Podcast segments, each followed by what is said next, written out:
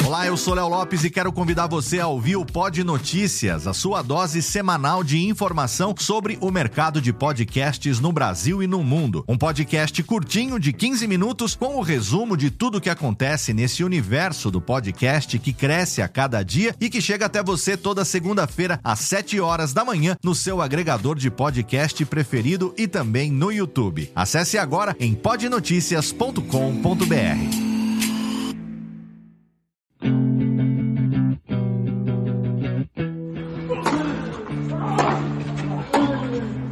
Drop Shot na paralela.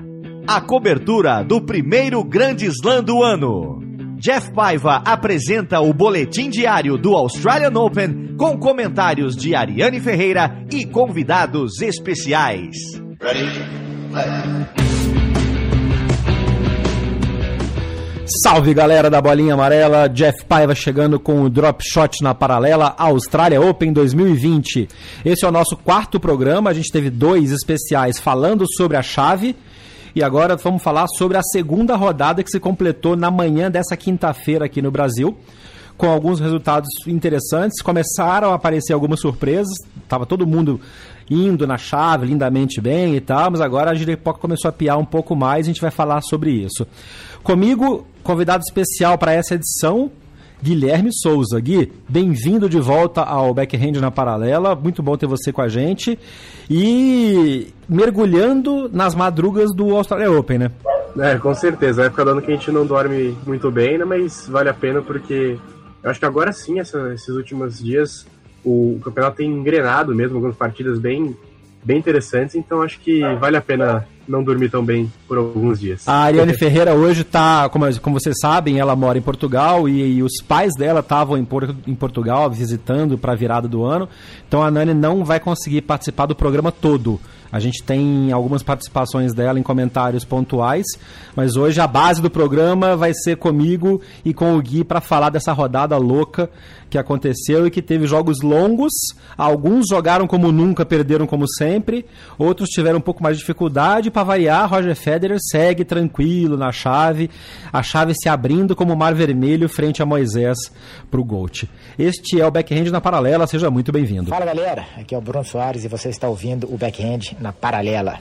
Vamos começar falando então das duplas que começaram a serem disputadas agora nessa quarta para quinta-feira. A gente já começou com um baita jogaço, apesar de ter chovido em Melbourne, então alguns jogos foram adiados já, como por exemplo o jogo do Marcelo Melo, né, que aconteceria Uh, programado para essa essa rodada também já, mas foi adiado para de hoje para amanhã no horário australiano porque a chuva acabou trazendo jogos de simples para as quadras cobertas. E mesmo sendo cabeça 2, o Kubot e o Melo enfrentariam os argentinos, Duran e o Schwartzman, mas jogariam numa quadra externa, obviamente. Então, isso, o jogo deles acabou adiado, entre outros que também não aconteceram. É, como, por exemplo, o jogo dos americanos, o Fritz e o Paul, contra o Cabal e o Jaime Munar, né, que está jogando no lugar do Fará, porque o Fará tá o Fará tá suspenso por doping. Essa é uma treta também complicadíssima. Mas o Bruno jogou muito bem. Eu, você assistiu, você conseguiu ver um pedaço desse jogo, Gui? Vi, vi alguns minutinhos sim. Acho que o jogo complicado, essa dupla adversária deles é, é bem dura, mas a vitória foi, foi, foi alcançada, né? Mas acho que o Bruno e o, e o Mate, depois do, do final de ano que eles tiveram, que foi muito produtivo, acho que eles têm tudo para engrenar agora e, enfim, com a experiência que o Bruno já tem lá em Melbourne e tal, quem sabe eles não podem beliscar mais alguma coisa. É, eles tiveram um jogo bem duro, o primeiro set foi pro tie break e assim, o, o Pavic e o Bruno estavam sacando demais, o Bruno devolvendo tudo, parecia correr em greve, devolvendo tudo que chegava para ele, mas o, o, o Bainbridge e o McLachlan, McLachlan é aquele japonês de ascendência britânica que jogou a Davis contra a gente, deu uma canseira no Bruno e no Marcelo naquele confronto de lamentável lembrança que o nosso amigo fez, né? O olho de japonês lá pra, pra zoar é. o cara. Mas eles já conhecem os jogadores. Sim, é uma dupla que está em alta, vem de título nesse início de, de, esse início de temporada. Então foi um adversário duro, mas acho que ali valeu muito a força mental do Pavic e do Bruno em bolas de em bolas de disputa, breakpoints. Uma coisa que me surpreendeu e eu fazia tempo que eu não vi um jogo do Pavic com o Bruno assim tão, tão, tão direto, é a agressividade do Pavic para responder saque. Você reparou que ele sempre dá dois, três passos para frente, a hora que o cara faz o toss para sacar, o Pavic dá dois, três passos para frente, recebe a bola na subida, que cano em dupla é rápido pra caramba isso. Então tem um pouco de Ostapenko, né, o inner wall, só que ele teve mais win do que o wall nesse jogo. É, é importante que isso funcione mais vezes, né? Acho que é, vale utilizar uma estratégia assim que é um pouco mais agressiva, realmente, para você já é, é, fazer a devolução, já, enfim, desafiando seu adversário, colocando a bola com um pouco mais peso para ver o que acontece, né? E funcionou. É, é. mais uma dupla assim que tá bem entrosada, eles vêm de momento bom, você tem que arriscar e fazer coisas diferentes, porque senão é, ninguém ali tá pra brincadeira, né? Pois é. E agora o Bruno e o Matt Pavic enfrentam o indiano, o Charan, com o australiano, o Sitak, que ganharam do carreno busto do João Souza. Que fase do João Souza, pelo amor de Deus. Tá puxado pro Portuga. Não, é complicado. É, o começo de ano, assim, é, não é tão bom assim, né, do, do João. Né? E é uma dupla boa, porque eu acho que o Carreno joga muito bem nas duplas. Ele jogou bem na Davis, os, os jogos dele, jogou bem na, na TP Cup agora e tal, mas é, duplas, se você não tiver atento ali, uma bolinha que você vai perdendo, já perde um game, é quebrado, é rapidinho. Então, é, não pode vacilar. E na fase que tá, não, não tem como mesmo. Falando em uma bola que define jogo, foi aconteceu com o Marcelo Demoliné jogando com o holandês, com o Middle Cup. Perderam para o Tennis Sandgren e para o outro americano, para o Whitrow, num jogo disputadíssimo. Foi 4-6, 7-6, 7-6. Dois tiebreaks, inclusive o último tiebreak indo até o, os 10, né? Porque agora é o, o o tie-break no Australian Open vai até 10. E foi 10-8. Foi muito, muito disputado. Uma pena pro Demoliner, que não conseguiu avançar. E mesmo se avançasse, pegava outra dureza, porque pega o cabeça de chave 11 agora, o Rajiv Han e o James Salisbury, que ganharam do Daniel Evans num jogo muito tranquilo, fizeram 6-1, depois uma complicaçãozinha de 7-6 no segundo set, mas seria um confronto complicado, pena que não conseguiram passar. Mas, eu, assim, acho que o trabalho que o Demoliner tem feito e agora, se ele sossegar, se ele conseguir ficar firme nessa dupla com o Middlecup, com o holandês, acho que ele consegue ter esse entrosamento que o Pavic e o Bruno estão começando a ter, né? Depois da mudança de duplas do Bruno.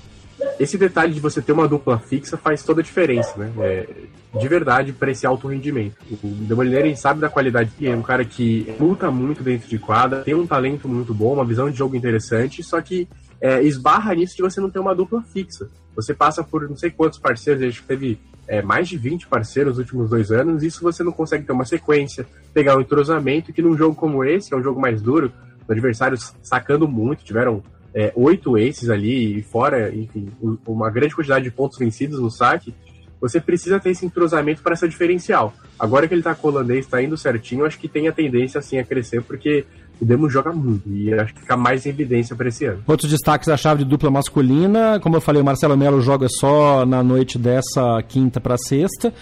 O o Murray também entra, só joga, só joga nessa, nessa noite com os Skupski contra o Urcax e o Popsil. Vai ser um jogo interessante. Quem ganhar pega o Steve Johnson e o Sam Querrey, que são aqueles jogadores que são duplistas. O Querrey até conseguiu fazer uma, um bom resultado na Sim, mas virou especialista de dupla real oficial mesmo e tá vindo bem. Uma surpresa na chave que a gente teve foi a derrota dos cabeças de chave número 3, os alemães, o Kravewitz e o Mi, são campeões de Grand Slam, que perderam pro Bublik e pro Kukushkin. Foi uma surpresa, porque foi um jogo foi um jogo menos disputado do que eu achei que fosse ser. Perderam o primeiro set fácil e depois não conseguiram segurar o rojão no segundo, que foi pro tie break.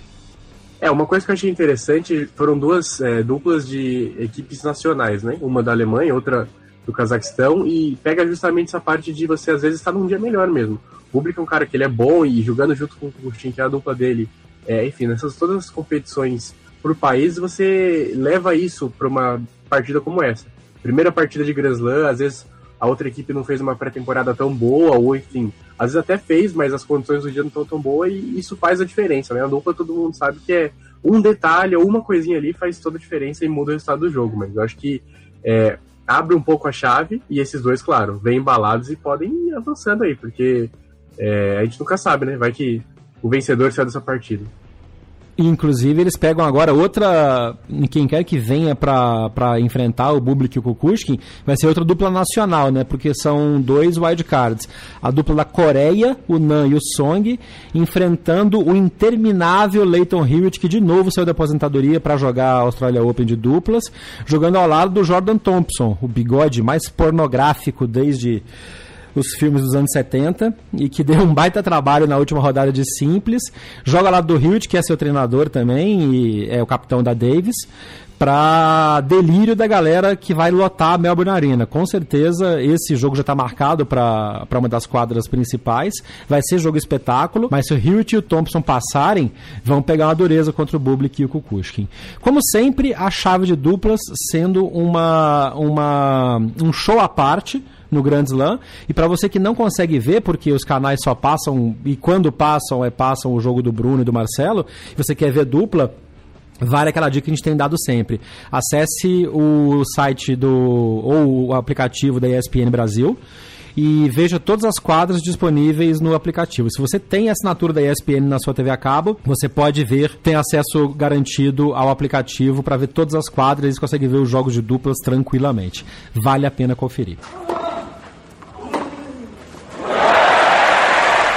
Bom, vamos falar então de chave masculina e temos por aproximadamente 20 minutos a luxuosa presença de Ariane Ferreira, que conseguiu um tempinho lá na sua rotina de Portugal, no rolê com os pais dela, para se juntar a gente nessa gravação. Ariane, bem-vinda de novo. Muito obrigada. Vamos tentar, né, gente? Falar alguma coisa e eu vou tentar ser menos prolixa. Prometo.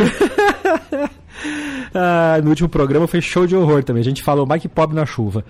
É, vamos começar falando então da parte de cima da chave. É, e aí a gente tem, obviamente, que falar do Rafael Nadal, que teve um pouquinho. Eu não acho que ele teve dificuldade, não. O Delbonis é um cara chato, a gente sabe, aqueles que estica a bola.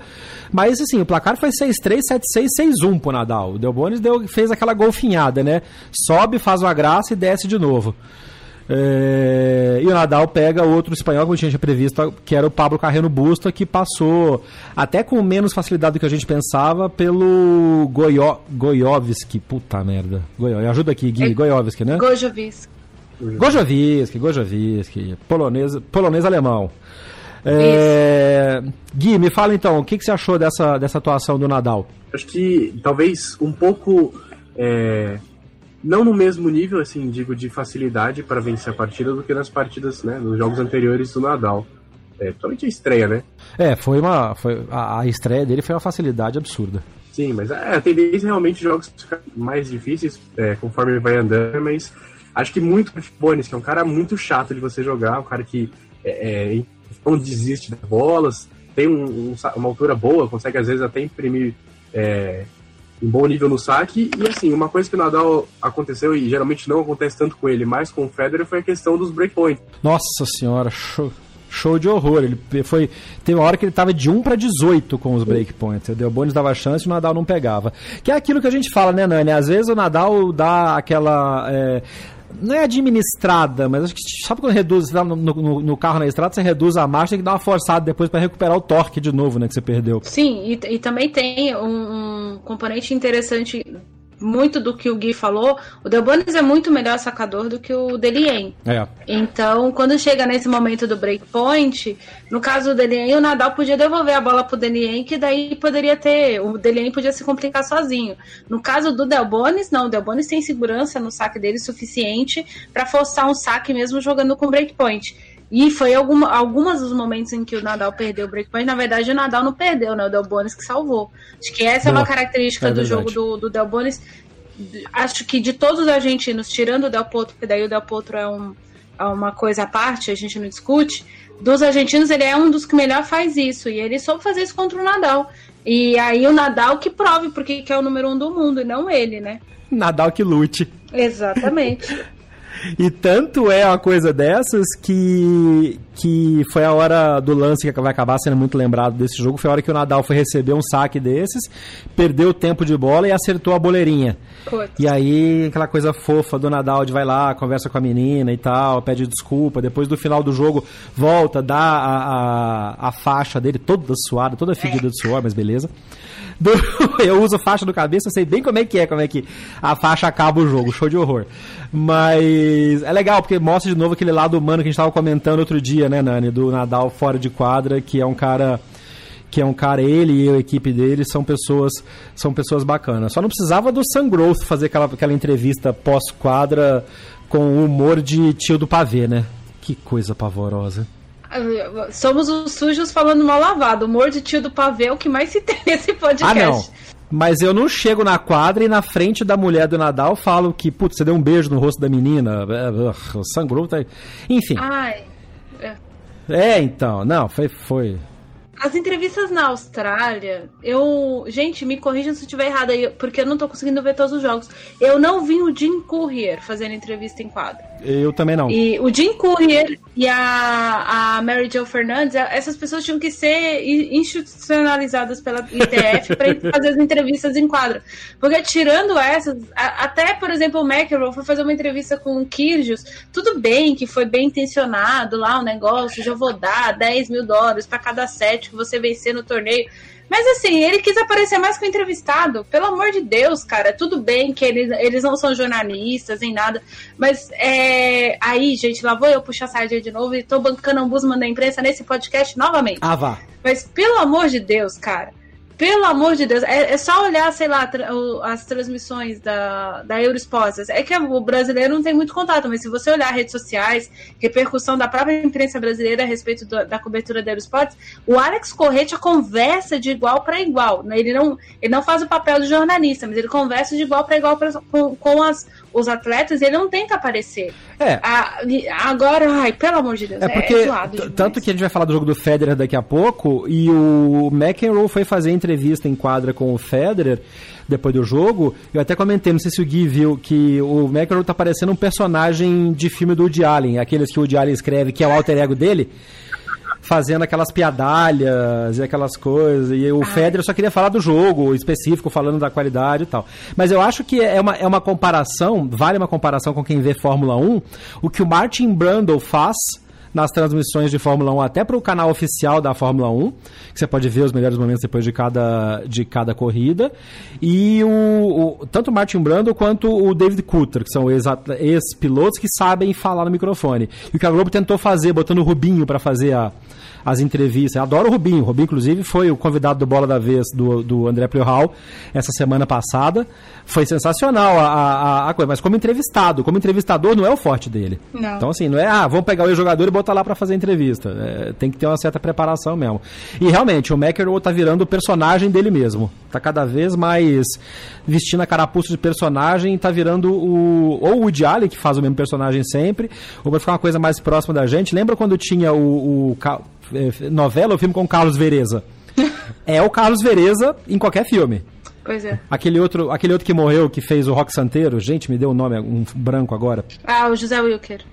Zé Wilker. Zé Wilker era o Zé Wilker. Novela com Zé Wilker.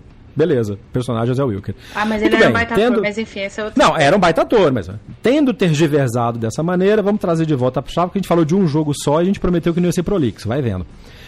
Nick Kyrgios, o homem tá encapetado, hein, Gui? É, o Kyrgios joga.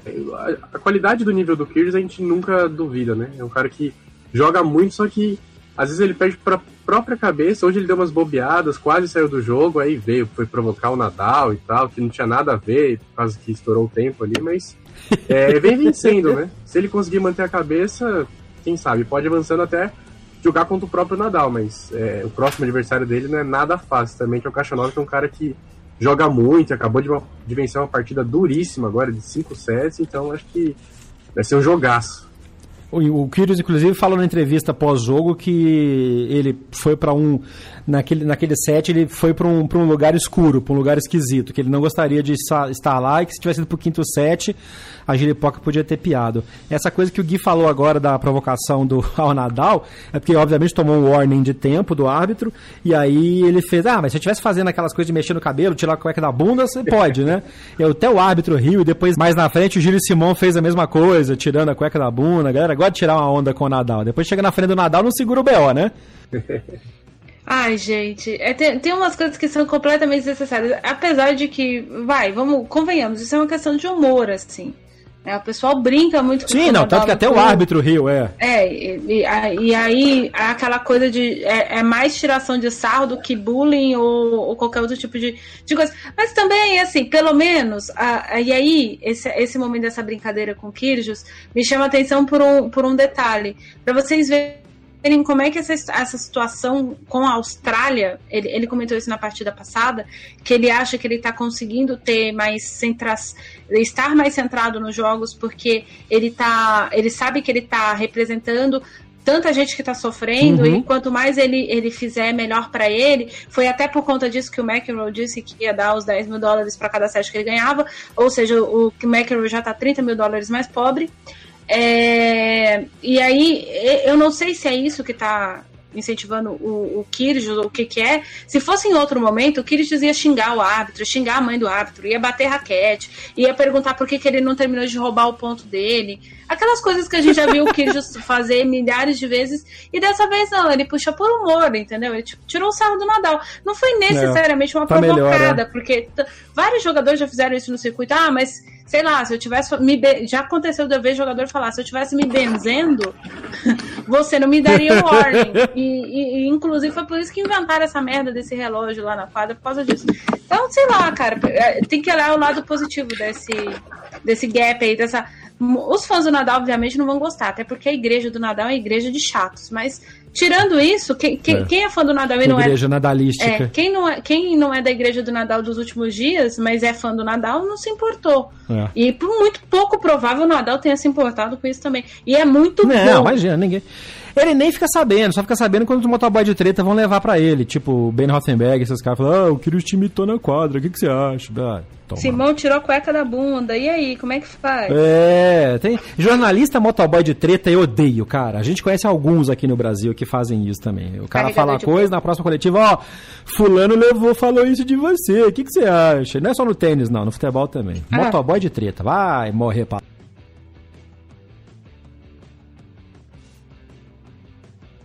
A gente está com a luxuosa presença de Ariane Ferreira aqui por esses minutos, então vamos aproveitar da melhor maneira possível, seguindo com a chave. Mais destaques da noite de ontem de ontem para hoje nessa coisa, o Gui falou, o Caixa 9 teve uma pedreira com o Mikhail Imer, que não é irmão gêmeo, como eu falei na edição passada. Não. É, teve que levar pro terceiro set, pro quinto set, tie break do quinto set, vai chegar moído o Caixa 9, né? É, eu acho que ele vai chegar muito cansado. É, tanto é que, tipo, nem na hora que eu tava comentando que nem citei o, o Caixa 9 como o Gui analisou, realmente o Caixa Nova é um jogador duro e tudo mais, mas eu não sei, acho eu vejo o Kyrgios favorito não só pelo fato dele ter ido para o quinto set com o Mikhail Imer.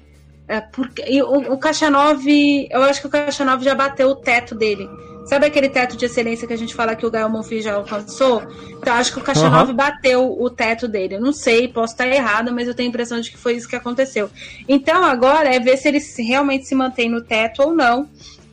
E isso é uma situação muito difícil de se fazer, independente do nível do jogador. Quando você chega no seu teto, é muito difícil de seguir ali, batendo, uh, fazendo todo o nível. Então, eu não sei, eu tenho a impressão de que o Kyrgios vai ganhar esse jogo, muito pelo cansaço do, do Caixa 9 e muito pelo que o Caixa 9, a, aquele cara que ganhou o Masters de Paris batendo o Djokovic, eu não vi em quadra depois do Masters de Paris. É, e teto é isso também, né? Teto é isso, né, Gui? Bate no pico e beleza, o cara vai ali, desce um pouco, segue, segue fazendo o seu melhor, mas também não, é, não, não é. É o limite que cada um tem, não dá pra todo mundo ser número um ao mesmo tempo, né? É, eu gosto muito do Caixa 9. É, muito mesmo, acho o estilo de jogo dele bem legal, um cara que não é desses é, caras novos que ficam arranjando confusão o tempo todo e tal, mas eu também concordo com a Ariane.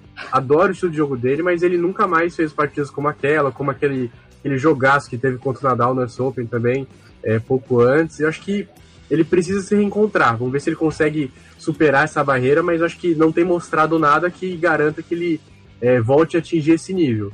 Mas não sei, né? Cinco sets qualquer um pode ganhar, mas é, para mim o, o Kyrgios é mais jogador hoje e é favorito para a partida. Vai, acho que vai dar Kyrgios e Nadal e vai ser um jogaço. Vai ser um baita jogo na rodada já isso, quando der esse Kyrgios e Nadal, eu acho que só, só o coração arranca um set do Nadal, viu? Só o coração do Kyrgios, da Austrália inteira. Que eu acho que arranca. Eu acho que eu, eu arrisco um 3 a 1 pro, pro Nadal.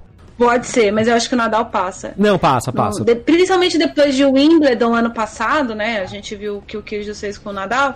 Acho que foi 3 a 1 também, nem lembro mais.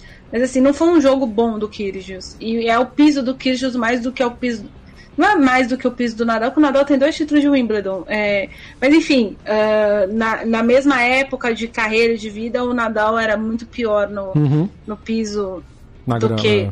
Não era muito pior, mas assim, o jogo do Kyrgios é o jogo de grama, gente. É, o jogo, é, total, jogo Nadal não é. é. o jogo de grama. É que é a, Austrália, que a Austrália não é piso ali que define. A Austrália tem essa questão do jogar em casa, do coisa. Acho que isso tem razão. Acho que, ele, acho que o coração e a torcida e o, o hype vão ajudar o Kyrgios a tirar um, um set do Nadal, mas realmente o Nadal tá voando. E quadra rápida, quadra rápida barra Saibro, né? Porque tava show de horror ontem na Austrália. É, Nossa, complicado. Não sei quem, quem viu os nossos posts, mas teve uma tempestade de areia que, puta merda, a Austrália parece que tá pagando o karma todo, né? As pragas bíblicas estão todas vindo para cima da Austrália. Já teve incêndio, já teve inundação por causa das, da chuva forte, agora teve uma tempestade de areia que é, mudou a cor do rio que atravessa ali Melbourne e encheu as quadras, o parque, o Melbourne Park, de uma areia parecida com Saibra. Galera só. A única brincadeira possível ontem era que o Australia Open agora é irmão do Roland Garros, né? Tá jogando no Saibro. Pois é.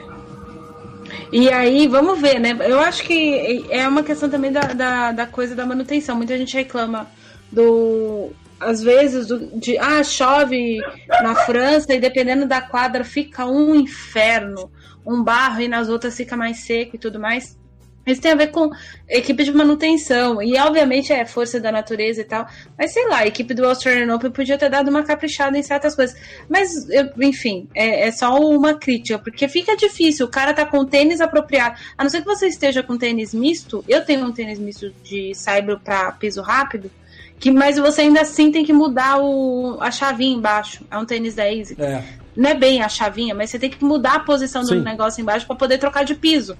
E o cara tá no cimento, mas tá na areia e não é saibro, e é areia e não é praia. E é, o Djokovic agradece que ele escorrega melhor. No né? Djokovic, Monfils, esses caras que adoram escorregar no cimento. De songar. Fica até mais fácil. Ó, de songar, é. não joga mais, foi, não tá né? mais no torneio, né? Titipas é. agradece. É. Falando do Monfils, ele fez um jogo tranquilíssimo, né, contra o Ivo Karlovic, tirando o primeiro set que ele perdeu normal no saque, e aí foi pro, pro, pro segundo set. Ah, eu vou mudar essa frase, não foi tranquilíssimo. Mas para padrões monfilísticos, foi um jogo interessante, vai. Foi, é, foi um jogo interessante, porque o próximo jogo do, do, do Monfils é doido. Então, que que eu ia chegar que, nisso agora. Eu não vi o jogo, Gui. Como é que foi o jogo do, do Karlovic com o Monfins? Eu não vi. É um jogo padrão, né? É, pelo que se dá pelos nomes, acho que o Karlovic novamente sacando como sempre e perdendo como sempre quando pega um jogador que tem um nível é, é, um pouco melhor. Monfins é, tem uma facilidade de movimentação, como o Jeff falou, e, e uma plasticidade dos golpes que às vezes, para um cara que já é veterano, tá numa fase da carreira que já é, é esse sprint final, não dá, ainda mais no calor que tá na Austrália, enfim, todas as condições, acho que é, deu a lógica, o Monfils ganhar, é, fez sentido. Assim como deve dar a lógica, apesar de todo o, o, a cagada de urubu que ele vai enfrentar agora, é, deve dar lógica contra o Gubis, né, Nani? Você acha, ou você acha que o Gubis vai continuar nessa, nessa maré de, de, de, de acertos e dando tudo certo para ele vai derrubar o cabeça 10? Gente, essa gente é doido. Assim, vamos falar do Gubis. O Gubis é maluco. O Gubis é doido. Ah, isso a gente já estabeleceu na edição passada. O Gubis é doido. Mas a cagada de urubu que você falou que tem nele, parece que tá dando sorte para ele. Porque ele jogou bem pra caramba. Ele derrubou o BDN em três sets. Ah, mas. Não, queira ou não. É assim. Tudo bem que o Gubis tem mais jogo que o BDN em, em, condições normais. Em qualquer situação. Mas tem tudo aquilo. É, tem tudo que a gente falou no jogo, na, na no programa anterior. Sim, sim. E aí, pra pegar o Monfils, vai ter que apresentar mais. Vai, mas aí é, é, que tá. Como é que eu vou. Eu, agora eu não lembro se eles jogaram foi em Paris, um contra o outro. Eu lembro que o Gubis tinha furado. Foi, foi em Paris mesmo, porque foi a melhor campanha de Grand Slam do, do Gubis. O Gubis furou qualifier. Foi, fez semifinal. É, não, minto. No ano seguinte ele furou qualifying e fez quarta de final. A grande questão é a seguinte: o Gubis é uma incógnita. Essa é a grande verdade. Nem ele sabe o que vai acontecer amanhã com ele. É, se fosse em condições normais, entre Gubis e Monfils, eu acho que o Gubis é, é, favorito. Olha que doido isso, é a minha opinião. Você acha mesmo? Eu acho. Por, por, uma questão muito simples. O Mofi se distrai com coisas tipo Uno e esquece de pôr a mão em cima da mesa. é, já o, o Gubis, é, o Gubis ele precisa de, de alguma coisa para tirar ele do sério, para ele perder o parafuso do jogo. E o Gubis estava perdendo. É só o Bonfis dar uma pulada. Mas, mas aí que tá, tem que dar umas duas ou três puladas.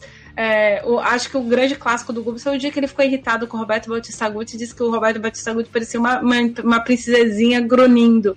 Ah. É, por pouco, o Gubis não perdeu esse jogo do, do Roberto Bautista Guti, que foi válido por um, 2013, sei lá, em São Petersburgo, na, na Rússia. A, a grande questão é assim: o Gubis precisa de alguma coisa indo tirar ele do sério, para tirar ele do sério e tirar ele do prumo do jogo. Mas é o que a gente falou antes: as condições físicas do Gubis, elas não são boas. Mas a gente tem que lembrar que jogando PlayStation, uhum. o Monfils lesionou a mão, de alguma forma. Enfim, então é uma incógnita. Mas eu acho que, obviamente, a gente tá falando do décimo do mundo contra. Eu já nem sei mais em que ranking que tá o Gubis, é. entendeu? Mas vem do Qualifier, é. A constância entra em quadra e aí o Monfils é, é plenamente favorito. Agora, se fossem condições normais os dois, eu apostaria no Gubis. Não tá são aí. condições eu, normais de nenhum dos dois. Eu casava, eu casava dezinho pelo Monfis nessa aposta aí. Fica aí essa aposta feita virtualmente. Eu acho que o Monfis ganha em qualquer maneira contra o Gubis. Ah, hoje sim. Quem ganhar deles, quem ganhar deles vai pegar ou Taylor Fritz, que ganhou do Kevin Anderson numa batalha longuíssima. Esse jogo vai ser legal de ver, porque ele vai mostrar como é que é a questão de recuperação física dos dois jogadores. Taylor Fritz sofreu com o Kevin Anderson, acho que é uma zebra apesar dele ser o cabeça de chave não Kevin Anderson, uh, mas voltou de 2 sets a 0 abaixo. E vai pegar um Dominic Tim que, pela mãe do guarda, cara, como gosta de sofrer o Dominic Tim e a sua torcida organizada pelo mundo afora, inclusive em redações. É... O que fez o, o Dominic Tim, cara? Ele tava, tava tranquilo no jogo, de repente ele, ele saiu completamente, aí ele voltou de tudo. Que show de horror, hein, Gui? É, eu acho que a gente tem, tá numa geração de jogadores, acho que vale até incluir o pessoal um pouco mais velho que tem problemas de concentração muito fortes em quadra. Ah, é essa coisa do Uno que a Nani falou aí que é sensacional, de esquece de botar a mão na Porque mesa. O, o Bolt é um jogador competente e tal, mas o Tim ele é o quinto favorito, é um cara que deveria ganhar esse jogo com uma certa facilidade. Só que ele às vezes esquece. Pelo amor de Deus, 3 sets é. a 0. 3 sets a 0 com sem perder muito game. Eu acho que isso que acaba prejudicando ele, principalmente nas competições que são é, em quadra rápida, que ele passa muito tempo é, em quadra muito mais do que ele deveria, dada a, a Desnecessariamente. E aí isso complica, porque futuramente ele vai avançando. Aí pega um cara que tá inteiro, sabe, numa quarta, quarta de final, numa semifinal, não consegue ganhar, porque não tem mais corpo. Mesmo sendo um cara que fisicamente sempre. É, sempre não, mas costuma estar bem, um cara bem atlético, mas ele, ele não consegue liquidar os jogos com tanta facilidade. Acho que falta isso pro time ainda. É um passo que falta para ele é, amadurecer jogador. Pois é, e, e, tem essa coisa, o Tim teve aquela doença misteriosa ano passado, que ninguém sabe o que, que é oficialmente. Vai, ele tava, cara, tava 6 a 2 e 4 a 0 para ele no segundo set. E ele conseguiu perder o segundo set, depois descabeçou no terceiro também, perdeu um tie-break duríssimo contra o Bolt, e aí parece que apertou o parafuso e fez 6-1, 6-2, ou acabou, o, acabou a energia do Bolt, porque 5 sets é diferente de 3 também. Se fosse um jogo normal de ATP, o Bolt teria ganhado 2 sets a 1. É, fato é que o Tim chega esbugalhado para pegar o Taylor Fritz, que também chega esbugalhado, mas com a moral lá em cima, porque voltou de 2 sets a 0 abaixo e vai ser um jogo duro. E quem passar deles para pegar ou o Monfils ou o Gubis, qualquer um que seja, esses dois caras vão chegar com muito mais corpo e muito mais resistência do que o, o Tim ou o Fritz. E ó, vou ser muito sincero, eu acho que o Tim não passa do Fritz. Até pelo lado mental. Eu acho o jogo muito difícil, principalmente pelo fato do, do, do, do Fritz sacar muito bem. É um cara altíssimo, é. consegue colocar. Que é uma coisa que o, o Tim não gosta. Sim, mesmo sabendo é, fazer as devoluções bem, acho que já está mais cansado, mentalmente talvez não esteja o mesmo, é, é, enfim, 100% por ter passado uma batalha como essa já tão cedo, acho que pode complicar sim. Aposto em zebra também. Pode. E para quem tá ouvindo a gente no programa editado, vai ver que eu botei a vinhetinha do Tim falando What the hell? que é bem o que define essa parte, essa parte, essa parte da chave.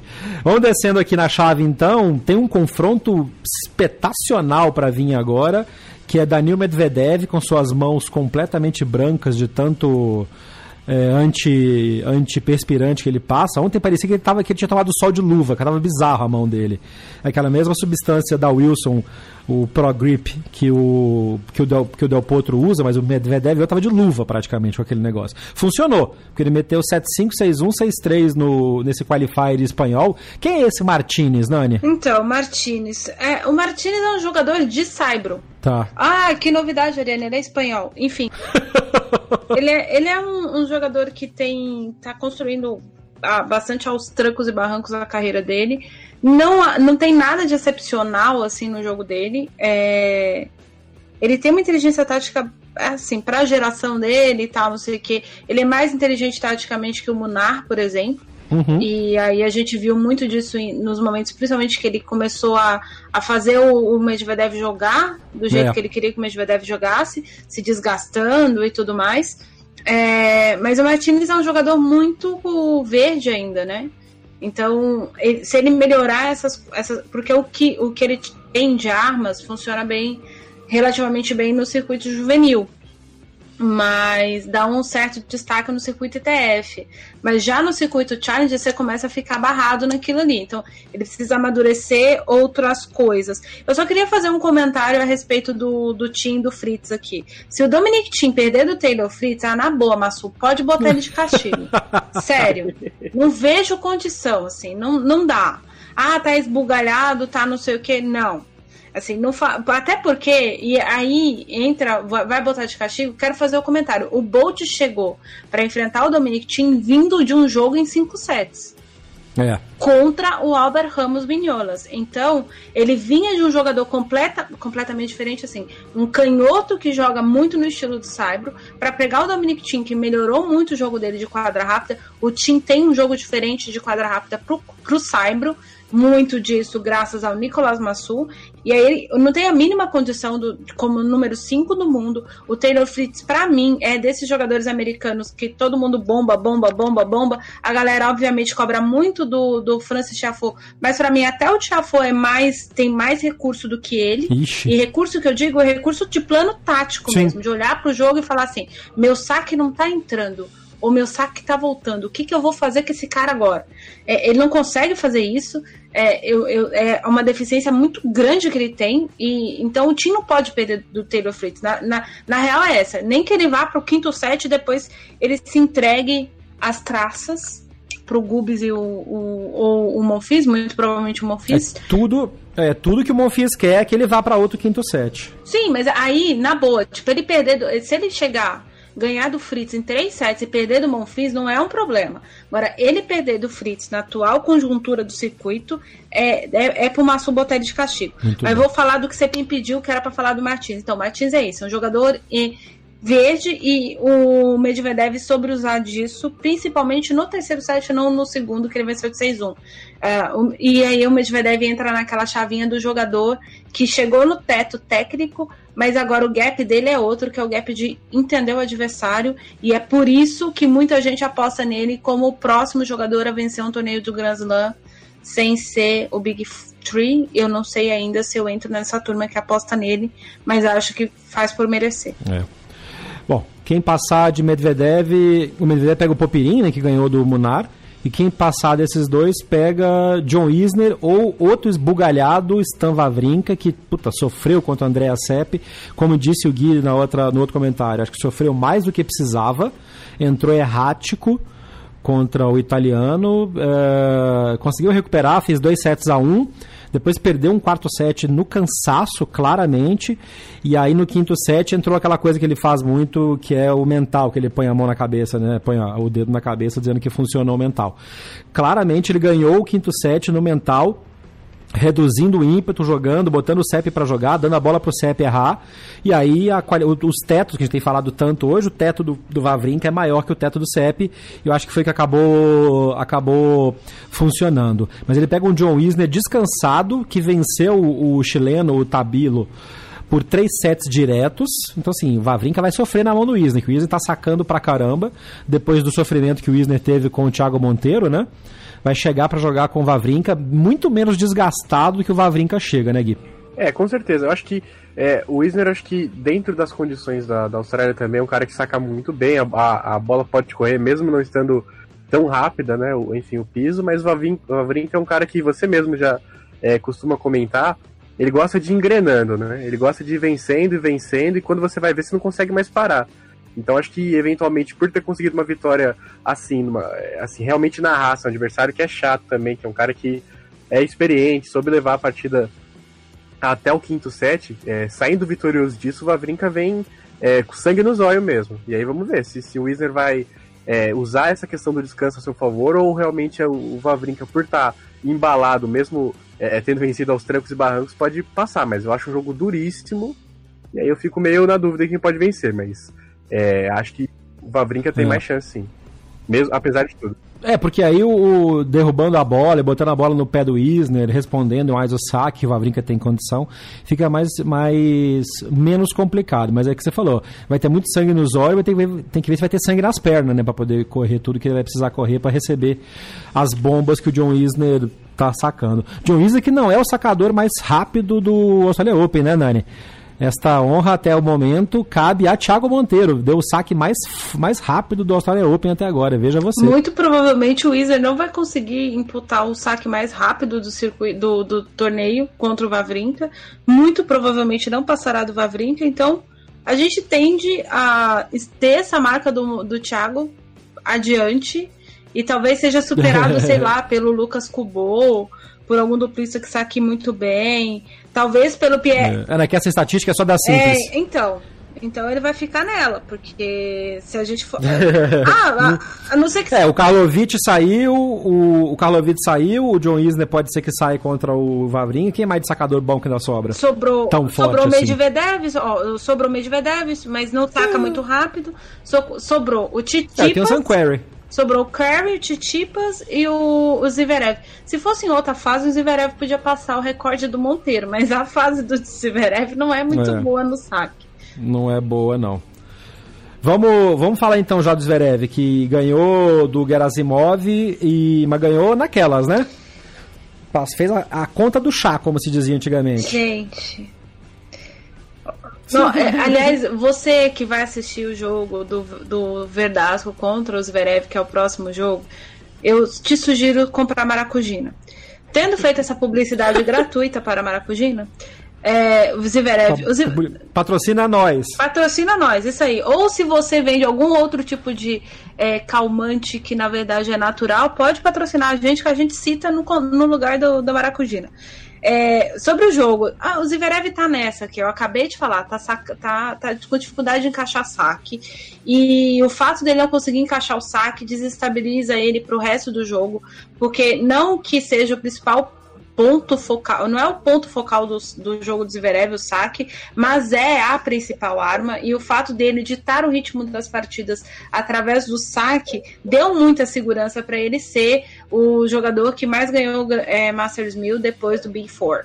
É, então, uh, e ele só tem 22 anos, 22, 20, 22, 22. Vai fazer 23 esse ano. E o Ego Gerasimov, já como ele não tá conseguindo imputar o ritmo e ele começou a ficar refém do saque do Gerasimov, ele começou a ter muita dificuldade, muito problema. E assim, muito problema que ele mesmo causou para ele mesmo, que é o tipo do, de não conseguir enfrentar um jogador que, sei lá, tá ditando a velocidade da bola naquele momento, ou que tá conseguindo devolver a bola na cruzada, que é o tipo de devolução que ele não gosta de receber. E assim por diante. O Zverev ainda tá meio em colapso consigo mesmo, e a sorte dele é que o próximo adversário dele é o Verdasco, que é mais colapsado do que ele. É, vai ser um jogo, vai ser um jogo do mental complicado. Quem ganhar desse jogo pega Davi Goffin ou André Rublev. A Nani, como é a nossa Chief Goffin Officer aqui do podcast, pode falar um pouco mais sobre a campanha do belga que passou pelo Pierre Hugerbet num jogo duríssimo também de 5 sets. Pra que sofrer desse jeito, Davi? Pelo amor de é, Deus. Porque é o Davi Gofão, uai, a gente sabe. Ai, gente. Nossa, eu fiquei. Eu fiz exatamente essa. Eu já fiz isso pessoalmente pro Gofão. Por que que fez isso, cara? Coisa doentia, mas já fiz. Eu não sei, assim, tudo bem, o EB entra naquela linha da turma que sacou bem, sabe? Aliás, a gente uhum. não falou, o, o Rublev tem sacado bem esse ano. Pode ser que ele não bata a marca do Monteiro, mas o Rublev tem sacado bem esse ano. É, sofreu demais. E o Gofan tem um problema de recuperação estranha. E assim, e o Gofan chegou descansado, porque o, o Chardy na primeira rodada nem entrou em quadra direito. É. E o Herber vinha de 5 sets. Então, assim, não faz o mínimo sentido o Golfan ter ido pro quinto set. Até porque, por exemplo, esse 6-4 foi uma bobeira que ele tomou. Ele tomou um 4-6 no caso, ele perdeu o terceiro set. Ele deu bobeira, ele podia ter fechado o jogo em três sets, podia, não precisava. Aí caiu o mental dele, caiu a estrutura física, caiu o ânimo, caiu até a alegria de viver da pessoa, não sei como é que não morreu em quadra, perdeu 4-7-6-1. No, no, no, quinto set, o, não sei como é que ele ainda viu o Pierre Hughes Herbe vencer três games. O EB já não estava mais em quadra, coitado, era só uma entidade caminhando de um lado para o outro. Uh, o Rublev é aquela história: o Golfan pode dar uma sorte, porque o Rublev está sem perder a 14 jogos na temporada. Uma hora vai acabar isso, né? Uma hora a gasolina engata. Vai que a gasolina seja igual a do Djokovic, começou ganhando na Austrália e parou perdendo só em Roland Garros, né? Ficou o ano inteiro. É. Belucci que o diga, né? Enfim, 2011. É, mas tirando isso, a não ser que ele dê uma super engatada, o físico provavelmente vai pedir. E aí o Gofan tem uma vantagem, mas eu acho que o que apresentou no torneio e o que apresentou no ano, o Rublev é favorito. E aí, é. vou fazer uma aposta que também aí não é uma aposta assim tão ousada. Mas tenho para comigo que não não seria, não acho que é zebra o Verdasco ganhar a Zverev. Também acho que não, é. Também não. A gente teria um Rublev e Verdasco. Verdasco foi a primeira grande vitória da carreira profissional do Rublev numa chave de Barcelona há trocentos anos atrás. Mas é, coisas informações idiotas. Mas eu não sei se o Gui concorda comigo. Mas eu não sei, o Golfão para mim sofreu demais e pode dar com o Rublev muito cansado. Mas a tendência é que passe em Rublev e Verdasco. É, eu concordo, assim. Só a minha parte do Rublev é um jogador que eu gosto muito e eu, eu fico feliz, assim, porque pegando o histórico dele, até aquela vitória que ele teve é, sobre o Federer, né? Final, enfim, mais ou menos do ano passado, ele tava voltando de lesão e, e mentalmente Isso. não estava bem, mas agora ele tá arrasador, né? A, gente falou muito do, do Caixa 9 agora, essa questão do teto. Eu acho que a gente ainda não viu o teto do Rublev. E é um cara que, assim, é brigador, joga muito bem, tem muita. Tanto técnica quanto essa parte de ser aguerrido. Eu acho que é, a tendência é realmente vencer o Gofan, que também é um jogador que eu gosto muito, mas é, já vai chegar os olhos bugalhados, chegar realmente esbalforido. Acho que a tendência é o Rublev passar. Dito isso, é, eu não confio mais. É, não confio mais no, no Zverev. Acho que ele é, perdeu para a cabeça dele faz um tempinho. Essas batalhas mentais dele tem é, tá demorando. Eu, eu, realmente ansio por essa volta por cima dele, que é um cara que apresentou um nível muito bom naquela temporada que ele ganhou Masters 1000, enfim. Mas acho que é, sendo um jogo de Grand Slam, na fase que ele tá, depois de todo aquele papelão também da, da T-Cup, acho que o Verdasco pode complicar sim. A tendência é, é o Verdasco também mesmo doido, né? Como a gente comentou, entrar um pouco na mente dele ali e complicar. Eu acho que em 5 sets, acho que o Verdasco passa um 3 a 1 por aí. Eu acho que é, não garanto, mesmo com o ranking e tal do Zverev, acho que não dá para colocar a mão no fogo por ele, não. Ainda tem a experiência de aguentar 5 sets mais do que 3 sets. Oh,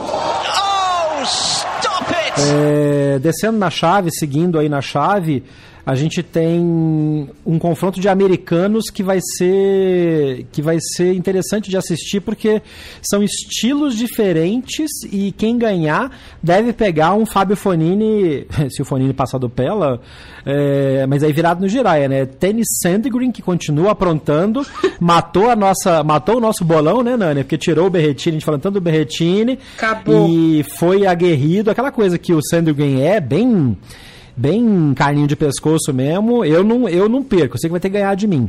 E aí não deu pro Berretini, perdeu em 5 sets, num 7 a 5 no quinto set, muito disputado. Mas chega para pegar o Query que tá reganhando, reganhando é ótimo, reconquistando a confiança, né?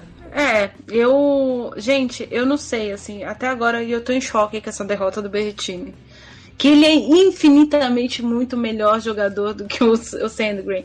Aliás, o Sandgren é desse, desses estudos de caso que a gente olha assim no futuro. A, no futuro as pessoas vão olhar para a história do tênis e falar assim: como esse cara fez tudo isso? Porque o Sandgren já, já fez bonito. Se não me engano, ele fez oitavas de final ou quartas de final no Australian Open. Foi quando ele, foi quando ele surgiu, né?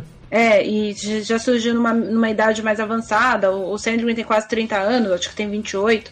É, então, é, assim, não consigo conceber é, isso. Até porque muitas vezes você olha um jogador e você fala assim, não, mas fulano é mais ou menos.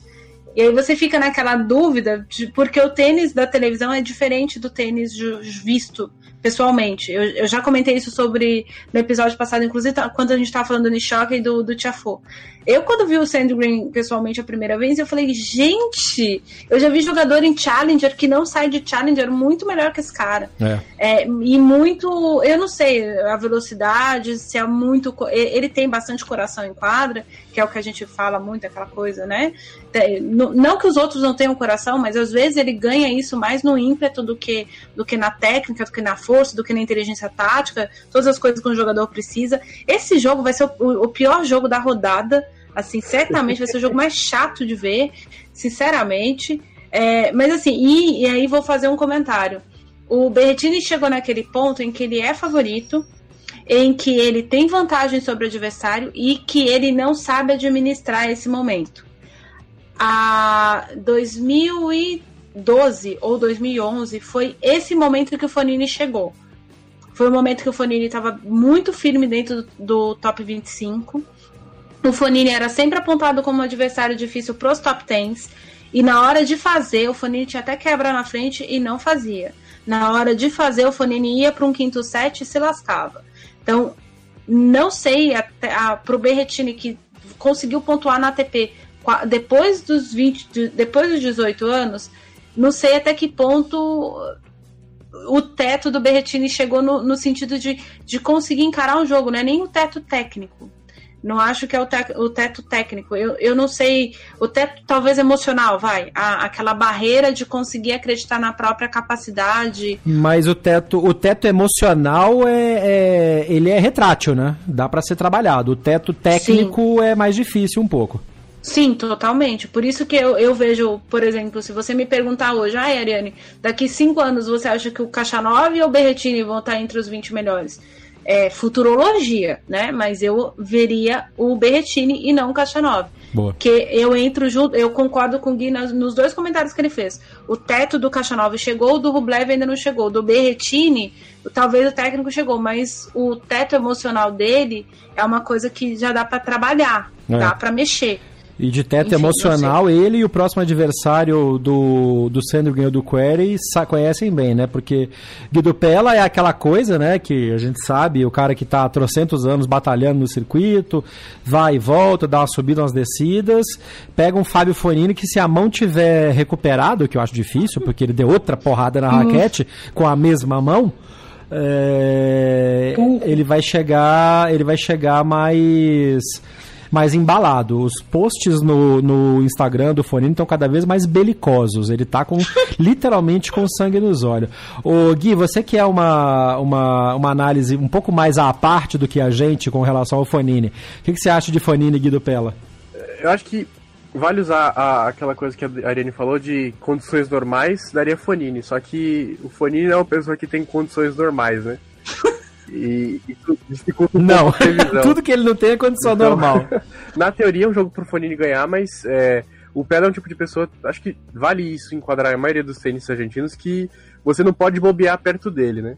Mesmo o nível é, técnico, a gente conseguir ver uma diferença boa para o Fonini, só que o Fonini, se ele bobear ou começar a fazer as graças dele e tal, mesmo sendo um cara que é bem melhor é, tecnicamente, acho que pode ser um jogo duro, mas eu vejo só o Fonini ganhando em em quatro sets ou em cinco sets, assim, numa exibição boa do, do, do Pedro. Acho que não sei se chega a vencer, não. Acho complicado pro, pro Pedro vencer o Fonini. Adoro quem fala o nome dele com o sotaque da cidade dele, né? Muito bem, Gui, é Pédia. Em, em, em Portenha, Pédia. Muito bem. Bom, descendo a chave, então, a gente tem a chave Mar Vermelho, né? Que é a chave do Moisés, do Federer, que se abriu completamente, os cabeças todos caindo. Dimitrov foi punido pelos deuses do estilo por ter entrado em quadra duas vezes com aquela coisa pavorosa daquele aquele conjunto de agasalho completo da Nike, perdeu para o poderoso Tommy Paul 10 a 3 o tie-break do quinto set. E agora o Tommy Paul pega o Martin Fuxovic. É outro jogo daqueles que, sim, é, é ou é para pegar a pipoca ou para pegar o óleo de rícino, né? Vai ser um show de horror. Nossa, o Martin Fuxovic que acabou com a, com a história do ATP Finals Next Gen, né? Todos os anos o vencedor do Finals Next Gen fazia o quê? Semifinal no Australian Open. E o que, que o Fuxovic vem? Ele vem e caga a campanha do, do Yannick Sinner. Já não bastava ter tirado o Chapovalov, ele ainda vai e acaba com, com aquela, aquela, aquela estatística que a gente precisa para viver de escrever sobre esporte. Não, muito obrigado, Marta Fuxovic. É, gente, sobre o Dimitrov, o que a gente vai falar sobre o Dimitrov? Eu sei, eu falei que o Dimitrov não precisava nem ter pedido licença para entrar em quadra contra o Lombeira e ainda perder um set. É, então, o que, que vai falar dele? É aquela roupa horrorosa, o tênis em determinados momentos das duas partidas ficou igualzinho a roupa que a Nike desenhou para ele. Igualzinho a roupa. É, em vários crer. momentos, inclusive, assim, mesmo no, em set que ele ganhou do Londeiro, ele jogou mal, jogou feio. Uh, e, e, aí, ah, Ariane, mas o que importa é jogar feio jogar, e ganhar, né? Brad Gilbert. No caso do Dimitrov. Que vários três pontos. É, mas no caso do Dimitrov, o jogo feio torna a coisa muito mais bagunçada do que já é. Uh, como contra o Tommy Paul foi igual. E, e tanto é que perdeu, na é verdade. Uh, sobre o, o, eu, eu vou, vou me focar no adversário do Federer depois o Gui volta aí para falar do Fuxovic e do Dimitrov. É, olha no John Millman, que o John Millman já eliminou o Federer em Grand Slam. Mas, gente, o que, que aconteceu com o Cax? Né? Só a torcida não empurrou, assim. Será que esse menino tá demorando para engatar? Teto. Não acho que é teto. Ou bater no teto. Não acho que é teto. Não acho que é teto. Porque eu tava até conversando com um ouvinte nosso, que na verdade é meu amigo pessoal, e depois eu descobri que ele é ouvinte do podcast. Uh, que a gente tava falando exatamente do, do, dos níveis, por exemplo, de um golpe de backhand de duas mãos. Desde que o Murray aposentou, a gente adotou o backhand de duas mãos do Benoit Paire, porque é o melhor do tour. Acho que rivalizando aí é só do, do Urcax. E o Urcax saca muitíssimo bem né? E, e aí, tipo, só ficar nisso, eu não acho que seja a, a barreira técnica dele, né? Eu não sei, não sei. Uh, o, o Milman joga muito bem na Austrália. O Federer, obviamente, perdeu do Milman em outras condições físicas. Então, acho eu que o próximo entroncamento aí do Federer vai ser o Fuxovic. E aí o Fuxovic provavelmente vai perder de um 6-1. É, é isso, porque aí chegar com o Federer embalado, entrando na segunda semana desse jeito, é tem que ser de outro mundo mesmo. É... Gui, rapidamente, Fuxovic. É, mas que também não, não, vai dar, não vai dar muito. É realmente como a Nani falou, acho que é, foi um jogo para ele guardar na vida dele, porque nunca mais. Enfim, é, eu gosto muito do, do, do Fuxovic, acho que ele tem um jogo interessante, como, como foi falado aqui. O jogo contra o Chapovalov mostrou disso, ele é um cara que tem um talento, bate bem na bola e é um cara que é atlético também, né? Tem um físico realmente bom, é uma velocidade ok e tal. Prega o Tommy Paul, que eu acho que é, chegar na terceira rodada, acho que fico até meio surpreso. É um jogador que ainda pode mostrar, mas não sei se é, é, ganharia um jogo como esse. Terceira rodada já e tal. Acho que tendência maior é o Fuxovic passar, mas também não vejo ele fazer uma campanha irrepreensível, vencendo mais dois ou três jogos assim em sequência. Então acho que é, a tendência mesmo é o Fuxovic ganhar, mas também não vai é, é, seguir tão bem nos próximos jogos. Mas é só uma curiosidade, o, o Tommy Paul aqui, se eu não me engano, são acho que quatro ou cinco americanos na terceira rodada de, de Grand Slam. Né? Isso não acontecia fazia muito tempo, então acho que é, só como detalhe, os americanos estão é, muito bem, acho que tem cinco, né? Tem o Paul, o próprio Carey, que a gente falou, o Seth Green, que é uma aberração também, concordo. Enfim, estão dando sorte esse ano. É. Vamos resumir a chave masculina então agora, porque esse quadrante de baixo está se desenhando, né, como a gente tinha falado, para um confronto Tsitsipas-Djokovic, né? Se o Bautista Guto não criar um problema para o Stefanos. É... Você acha que ele passa do Tilit sem, sem choro? Ah, eu pelo amor de Deus, show de horror. Não sei como é que o pé perdeu do Tirit. O Tirit, o Tirit não tá jogando no o, o nível médio do Tirit, né? Ele tá, acho que jogando muito. No caso do Pé, ele venceu muito também porque o Pé, Pé perdeu um parafuso. novidade. Ah, vá. Né? Tem, tinha algum ainda para perder? Ah, então ainda tem uns, um ou dois ali. Ele e o Fone, tá tudo meio desencaroçado. É, mas assim, o, o Titipas para mim, o Titipas chega descansado, né? O Cole Schreiber não entrou em quadra.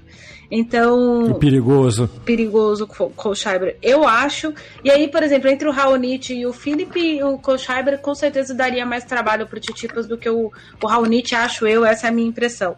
É, então eu acho que o Titipas passa. Pode até ser que ele sofra um pouquinho com o Raonic, porque o Raonic está tentando se reencontrar, o Raonic vem de, de duas vitórias fáceis, mas também. Uh, contra o Garim num piso rápido no sol da Austrália, uh, ele era fa favorito.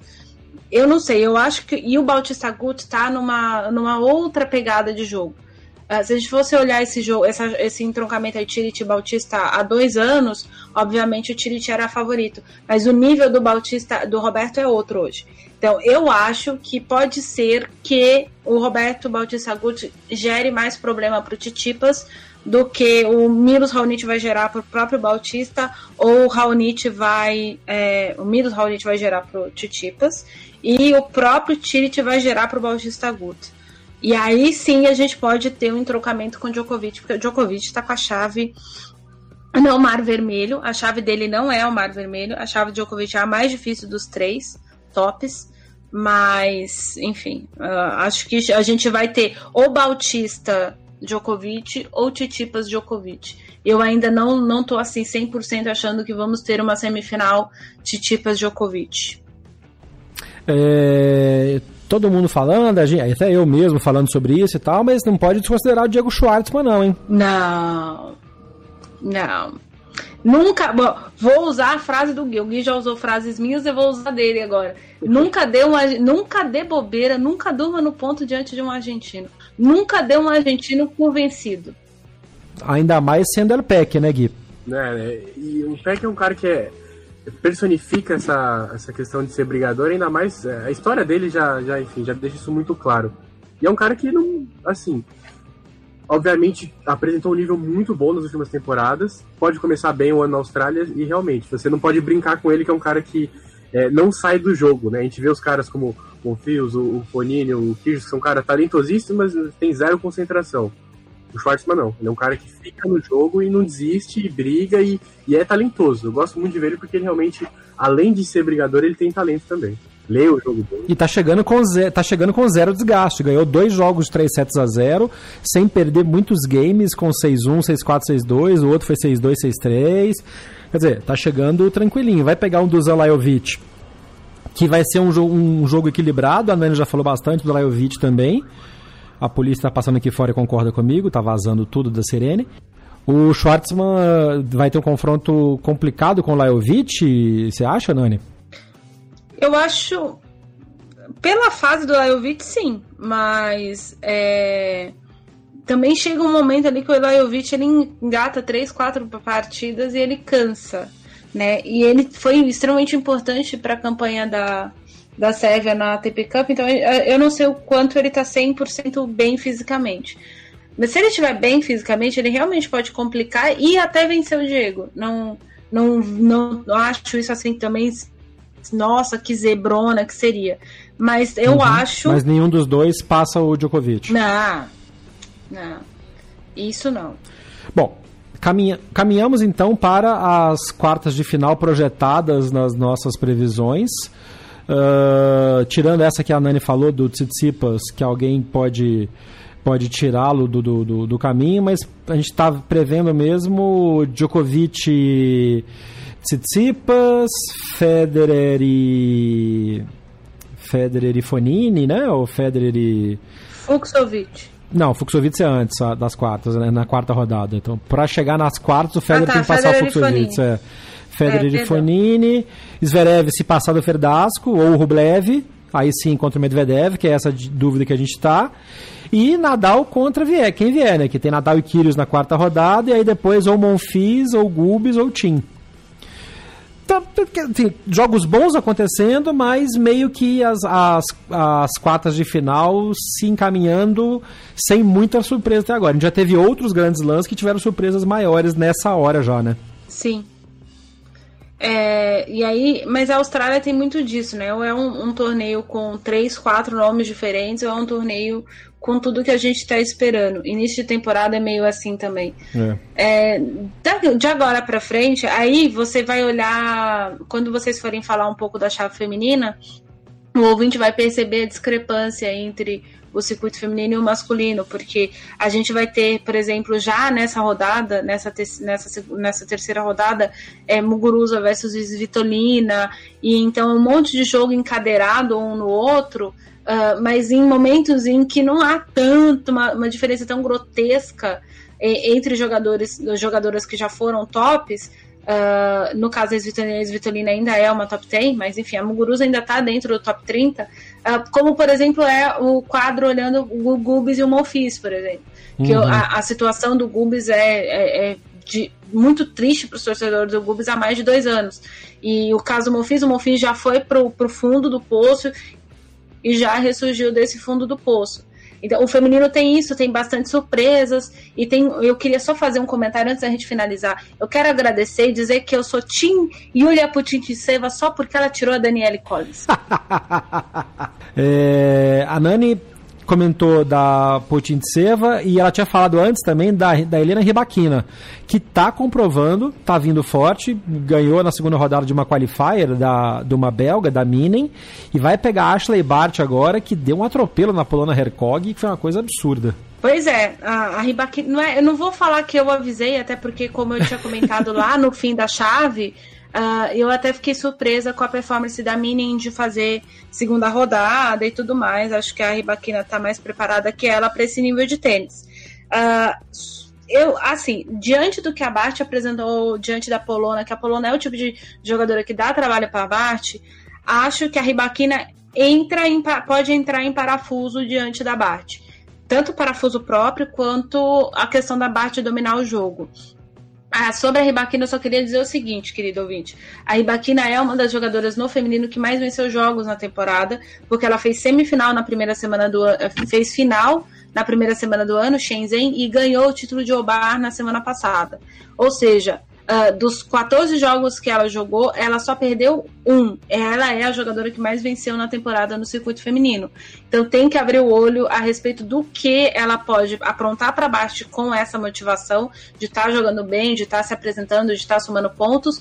Porém, é a Bart, a número um do mundo, jogando em casa, na, na atual situação que a gente já conhece da, da Austrália. Então, a Bart e... é a Franco favorita. E ainda tem o ônus do bônus da Ribaquina. A Ribaquina é a jogadora que mais venceu jogos na temporada, logo é a jogadora que mais jogou na temporada, logo está mais Exato. desgastada. Então também essa parte, que é a hora que o Gui falou, quando estava falando do, do, do, masculino lá, do mental versus físico. Pode ser que agora seja, na hora com a Bart, o favorito número um do mundo, jogando em casa, quadra central, Rod Laver Arena, Vamos ver a hora de separar a, o, o, o, o joio do trigo.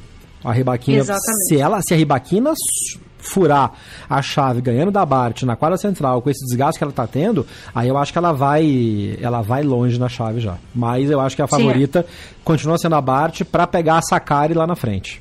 Na, na, Exatamente. na semi.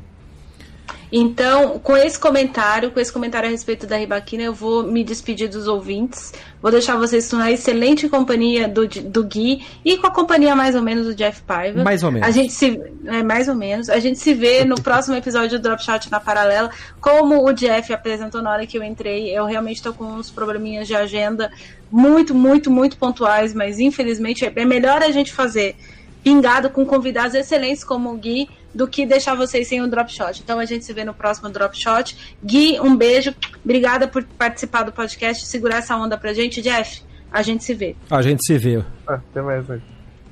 É, acho que só pegando assim, carona no comentário mesmo, acho que vale destacar realmente uma coisa que você disse. A Bart joga em casa e, assim, diante de uma torcida que é, finalmente né, volta a ter uma número um do mundo ali, né? Volta a ter um número um do mundo, enfim, de forma é. geral, acho que é, complica bastante é, para Helena, né, que é adversária dela. Acho que o jogo pode até, ela pode complicar, tá no momento bom, mas eu não vejo ela ganhando é, da Bart hoje. Acho que não tem chance não. Acho que a, a Bart ganha, acho que talvez pode até tirar um set ou eventualmente ir para em tie-break, mas a tendência é a Bart vencer sem maiores dificuldades, ao meu ver. E aí eu acho que essa parte da chave fica bem tranquila para que a Bart vá até mais à frente e pegue a vencedora de, de Madison Keys ou Marina Sakari, porque a, a, esse confronto Sakari-Keys eu acho que é o, o jogo mais o jogo mais assistível dessa parte da chave, né? Olha, acho que é um jogo que é muito bom, é, pode realmente... É atrair atenções e, e, o leitor, né, leitor, enfim, ouvinte, pode é, prestar atenção porque gosto muito da Kiss, acho que ela tem, além do saque, ela, esse carisma que ela tem também, o, o, jogo dela é muito bacana e essa Kari, ela acho que ainda pode mostrar muita coisa. Eu vi acompanhar ela, é, principalmente na última temporada de perto, e ela é uma jogadora que tem é, é qualidade muito boa, tem uma parte física também interessante, então o jogo é, vai sair faísca e acho que assim, na teoria, a Kiss vence, mas eu não sei se boto minhas fichas totalmente nela, não, porque essa cara é, é cara de pescoço também. Então, jogo disputadíssimo. Boa. É, essa parte de cima da chave tem ainda alguns confrontos legais que a gente vai só passar citando, mas que, que valem ficar de olho, como a, a Risk, cabeça de chave 18, contra a alemã, a Julia George, que tirou a Petra Martic, que era cabeça 13. Uh, e tem na parte de baixo da Kizzy Sakari a Alexandrova contra a Petra Kvitova. A Kvitova ancora essa parte da chave junto com a Bart, mas eu acho que a Sakari é mais favorita do que a Kvitova nesse momento. O que, que você acha? É, a Kvitova é, ela teve dificuldade na estreia dela, né? então acho que é, não, não ainda não mostrou o talento que ela tem realmente e o favoritismo, porque é uma tenista, é mais tenista que a Sakari, como a gente falou, como enfim, como o resto da, da chave ali, que tá mais ou menos por perto, mas acho que ainda precisa fazer uma exibição boa, uma partida consistente, sem passar dificuldade assim, pra gente poder colocá-la de novo como é, o favorito, ou pelo menos é, é, com maior chance de avançar as partidas durante, é, principalmente essas fases iniciais, mas novamente, é uma tenista que tem muita classe, tem muito jogo e se for vencendo pode ir longe. Já teve atuações excelentes na Austrália. É. Bom, aí a gente chega na, na segunda metade da parte de cima da chave feminina com o grande clássico da rodada, que vai ser Naomi Osaka contra Coco Gauff. A Osaka fez uma partida irrepreensível contra a Zeng e chega para enfrentar a Coco que vem mais embaladíssima com uma vitória no coração de novo contra a já quase veterana Sorana Ciristeia engraçado falar quase veterana, porque a Cesteia não é tão velha assim, mas né, já está no circuito há bastante tempo.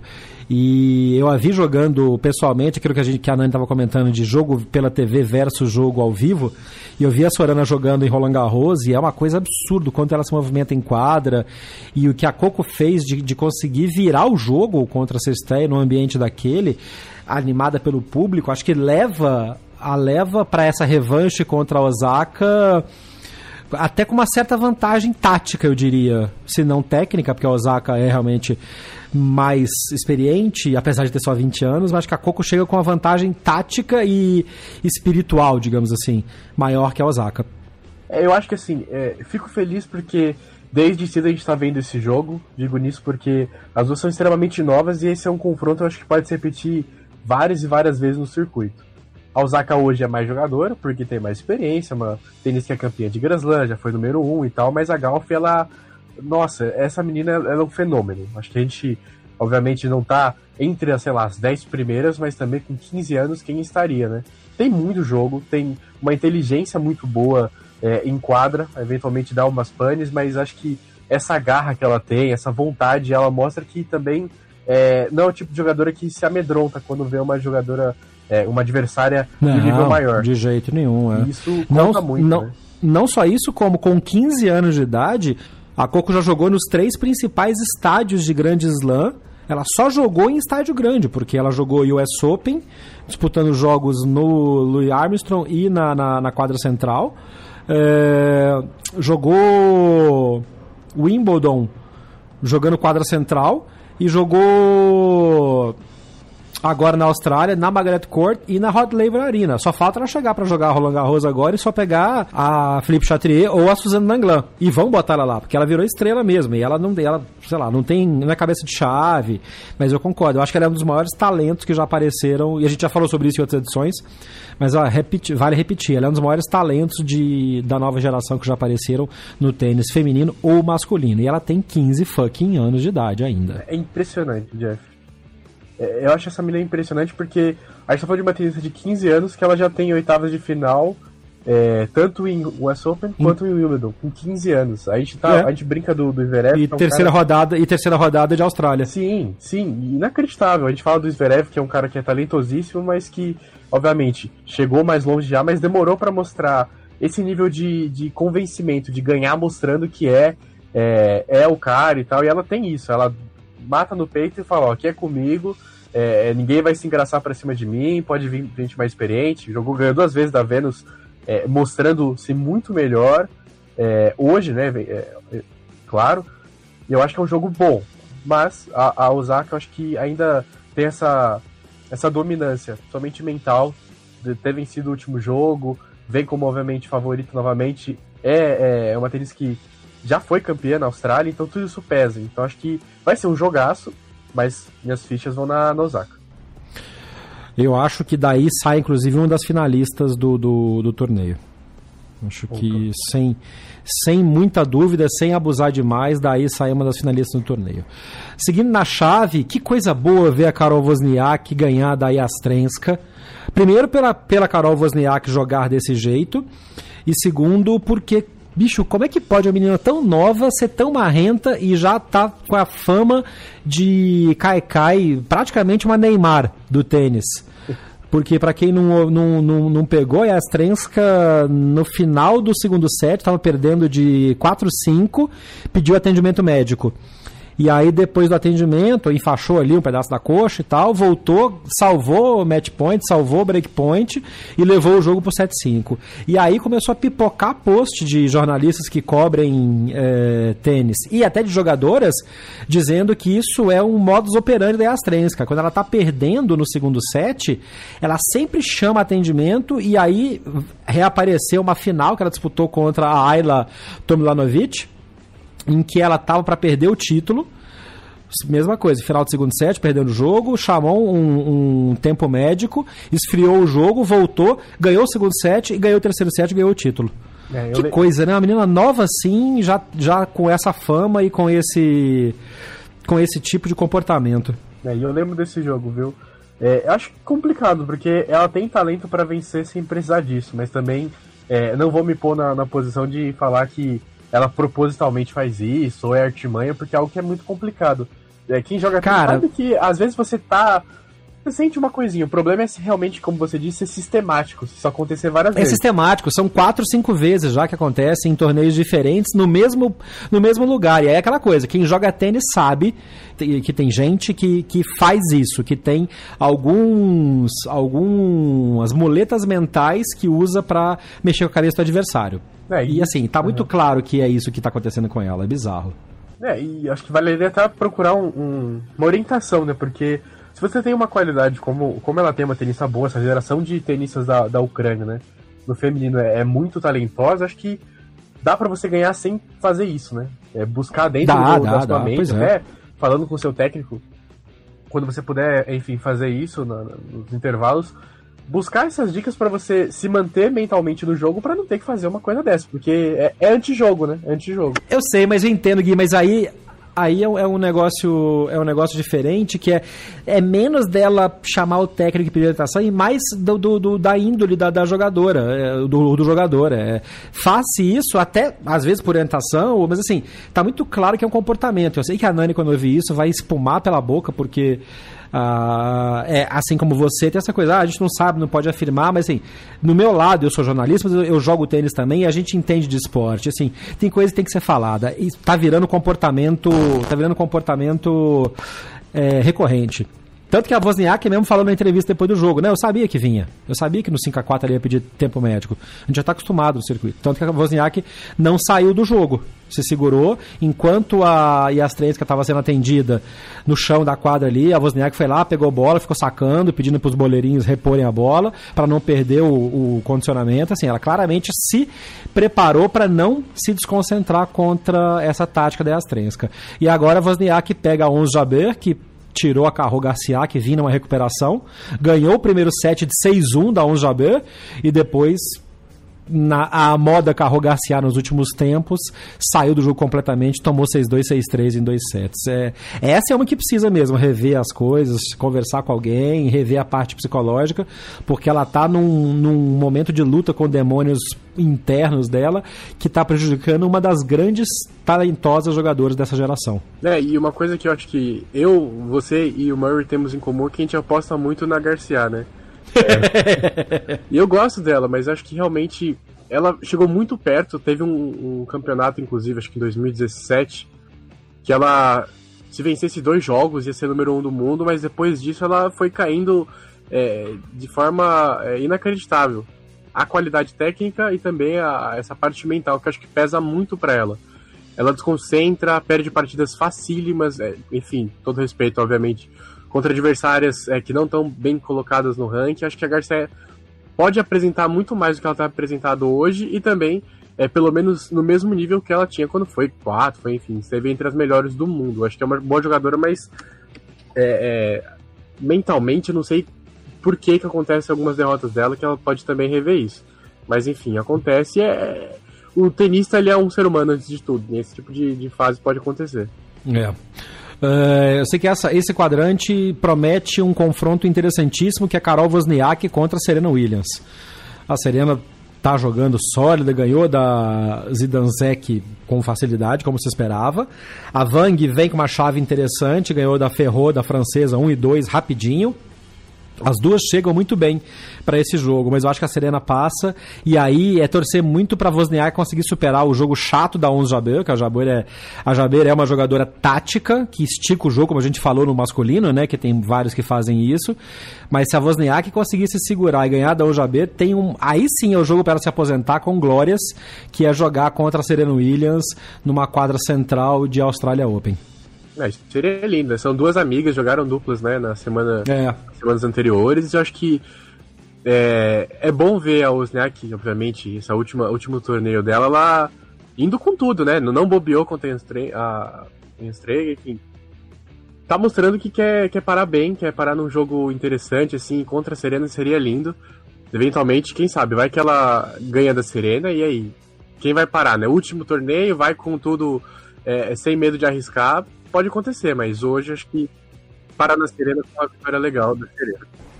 É, e essa chave dela, essa chave dela tá legal, porque se a se a Wozniak ganhar da Serena, fazendo uma projeção louca aqui, é, cadê a parte da chave da Serena? A Serena tá na parte de baixo da parte de cima.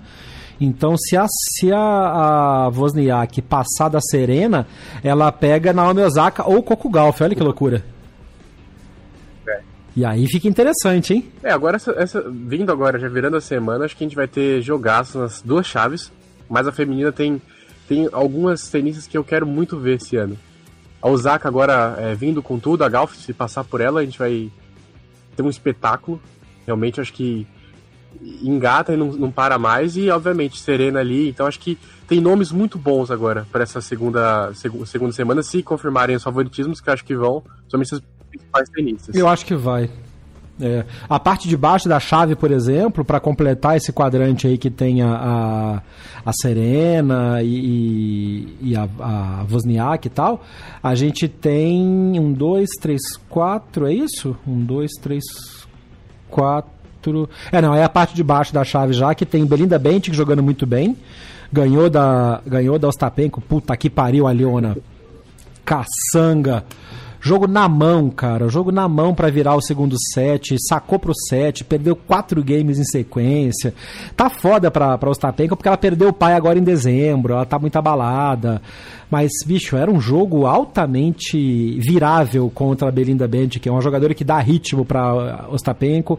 Mas é isso, foi uma, foi uma, foi uma porrada mental muito forte para a Leona. O pai dela faleceu agora em dezembro, ela conseguiu voltar, vir jogar torneio, já, ir bem na, na chave, mas dá para entender. E a Belinda Bent que tá jogando muito bem, né? Bem, terminou o ano é, com uma fase muito boa. Eu gosto muito da Bent, acho que ela. Agora, novamente alçada ao top 10, acho que ela pode realmente vir como favorita para jogos como esse, mas infelizmente aconteceu com a Costapenko, acho que é, não permitiu a ela dar 100%, assim, digo, de conseguir mostrar, né? Obviamente ela se dedicou, mas é, é uma situação muito complicada. A gente passou, a gente viu a mesma coisa com a Sabalenka, né? Uhum. Também aconteceu a mesma coisa e tal, e até você conseguir se recuperar é um baque muito grande. Então, é. novamente. E com a Anisimova. Né? É, com a Anisimova, então não dá. É, às vezes, principalmente tenistas assim, que às vezes o pai acompanha em viagem e tal, tem uma proximidade muito boa, você perde essa referência, você perde é, tudo, até você conseguir se recuperar é, é um bom tempo, mas é. é. bom que elas continuam tentando, assim, realmente é, veio o tênis também como uma forma de poder é, se conectar novamente com, com as coisas, não deixar o luto é, machucar mais, né? É isso aí. Bom, a chave feminina teve alguns outros destaques dessa rodada, como o sensacional resultado da Cici Bellis. Como é bom ver a Cici Bellis voltando, né? Jogando bem depois das contusões que ela teve, toda a promessa que ela tinha. A gente até comentou na, no drop shot anterior falando sobre essa ressurgência da, da Cici, como ela tem uma ela tem uma, um histórico de treinamento inicial com o Léo Azevedo, né, que é aquele treinador brasileiro que estava nos Estados Unidos, depois foi para Barcelona, treinou o Orlandinho. E o próprio Léo comentou no Twitter ontem, respondendo a um post do Nardini, que não está cobrindo a Australia Open pela ESPN, está nos Estados Unidos para fazer o Super Bowl, uh, do orgulho que ele tem do trabalho que ele fez, que foi feito com a com a Cici, como ela é lutadora, como ela é, ela tem uma ética de trabalho muito forte e ela tem uma uma paixão pelo tênis, né? A resiliência que ela teve para voltar a jogar depois de tanto sofrimento com o braço dela. Então, assim, é muito legal vê-la e eu acho que ela tem potencial de, de passar da Elise Mertens. A Mertens não é não é impossível de ganhar, não. Vai ser um jogo interessante para talvez pegar a Halep na próxima rodada, que pega a Putintseva uh, que tirou Dani Collins, como a Nani comentou na despedida dela, num jogo extremamente vulcânico, como só podia ser num Dani Collins e Putin Tseva, né? É. é. É, alguns jogos você apenas é, pega sua pipoca e assiste para ver ver a, a, baguncinha acontecer, né? Fogo no parquinho total. Mas acho que é, só voltando essa parte da Bellis, é realmente é interessante ver ela voltando a jogar e ter essa habilidade de enumerar jogos em sequência e conseguir vitórias em sequência, porque é, toda essa expectativa foi gerada por um motivo, por conta desse talento que ela realmente tem. Então acho interessante e é bom para o circuito ver nomes como ela, que estão, enfim, tem uma formação boa, assim, você disse, o Léo, que é um técnico que, enfim, todo mundo que já teve a oportunidade de trabalhar com ele elogia, né? Ter essa volta para o circuito, ter é, enfim, parece estar bem fisicamente e a gente pode aguardar muitas coisas boas sim da, da Belly. É isso aí. Uh, Halep também tem, continua navegando em águas calmas na sua chave, ganhou da qualifier britânica, a Dart, pega agora Putintseva, e aí é um jogo que pode ser um pouco mais uh, interessante para ela, mas acho que a Halep passa também para pegar depois Cicibelis ou Mertens, que não acho também que dariam muito trabalho para a Halep, então uh, segue sendo um slam relativamente tranquilo para a Romena. Na outra parte da Chaves, Vitolina pega Muguruza. Também jogo de pipoca, hein? Esse jogo é bom. É, mas pipoca por pipoca, pelo menos eu acho que a Vitolina tá mais focada. Ah, né? sim, sim. No sim. tênis, né? Então acho que isso faz, faz uma diferença. Eu gosto muito das duas. É, o potencial que a, a Muguruza mostrou é, é inacreditável, mas isso. É. Faz quanto tempo que você não vê um jogo bom da Muguruza? Acho que isso pesa muito, né? É. A Vitolina, querendo ou não, é, ela pode não brilhar ou ser uma, uma é, uma clutch, né? Enfim, brilhar nessas decisões, mas ela tá sempre é. bem, tá sempre no nível legal e tal.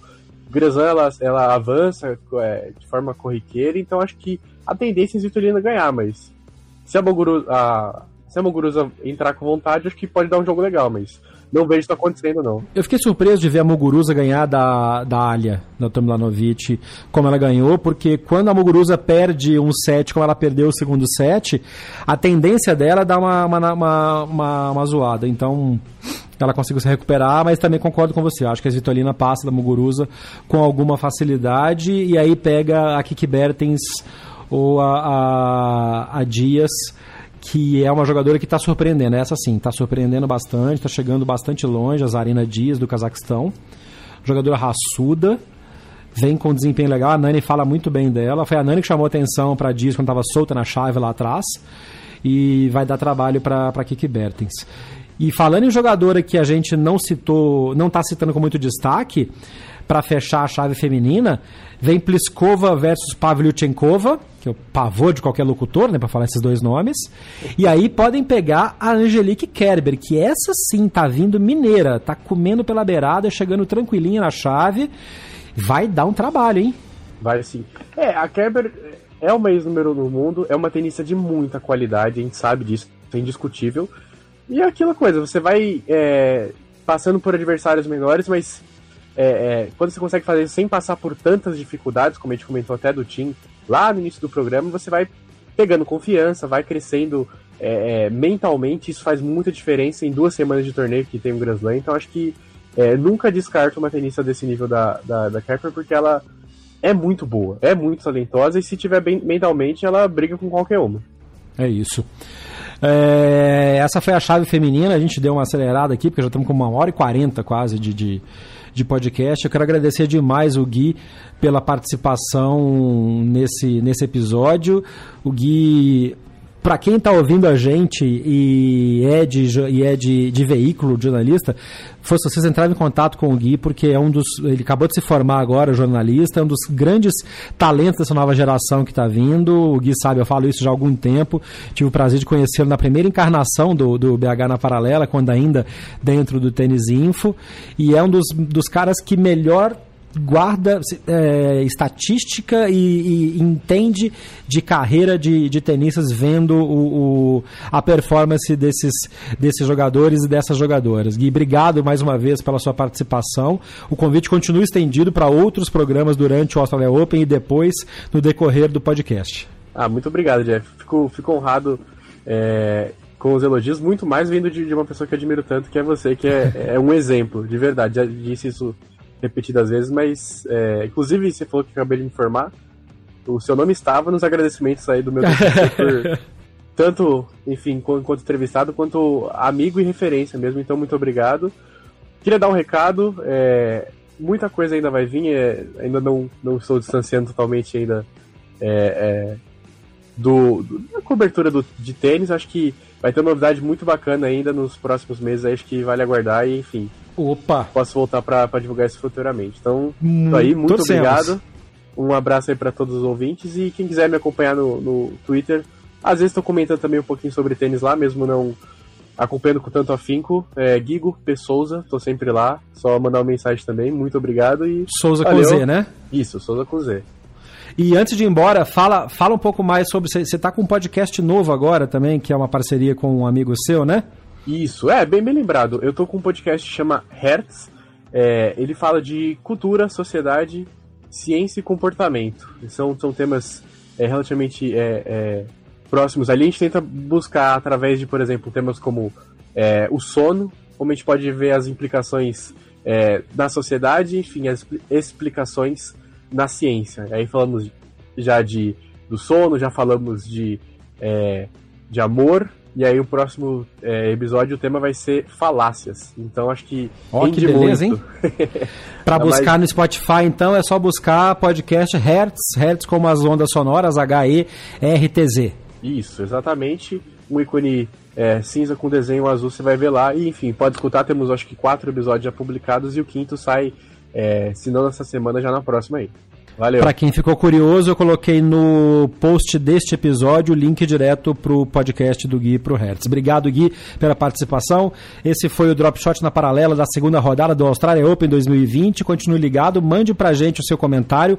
É sempre BH na paralela, no Twitter, no Instagram, no Facebook ou no TikTok. A gente espera os seus comentários e espera as suas cornetas e suas apostas para a fase final, para a segunda semana do Australia Open. A gente se vê. Eu sou Jeff Paiva. Um abraço. Você ouviu o Drop Shot na Paralela. Não deixe de acompanhar diariamente as informações atualizadas no Twitter, Facebook e Instagram. BH na Paralela. Este podcast foi publicado pela Radiofobia Podcast Network.